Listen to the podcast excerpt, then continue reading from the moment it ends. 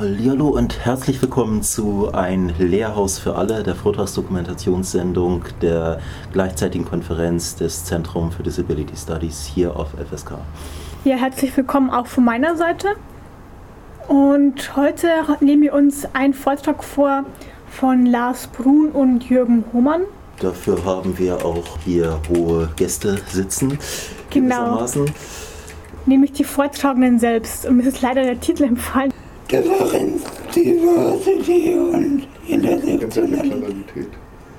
Und wir können ja vielleicht vor Beginn des Gesprächs kurz das Setting beschreiben. Wo befinden wir uns? Denn wir haben es hier mit zwei Personen zu tun mit einer ähm, ja, Hörbehinderung. Ich glaube, so kann man das nennen. Und da läuft das Interview etwas anders ab. Ich kann mal kurz anfangen zu beschreiben. Wir sitzen jetzt quasi zu fünft am runden Tisch. Also ich und mein Mitsendender Jürgen und Lars und eine Schriftmittlerin, die gleichzeitig über ähm, Laptop unsere Konversation dolmetscht.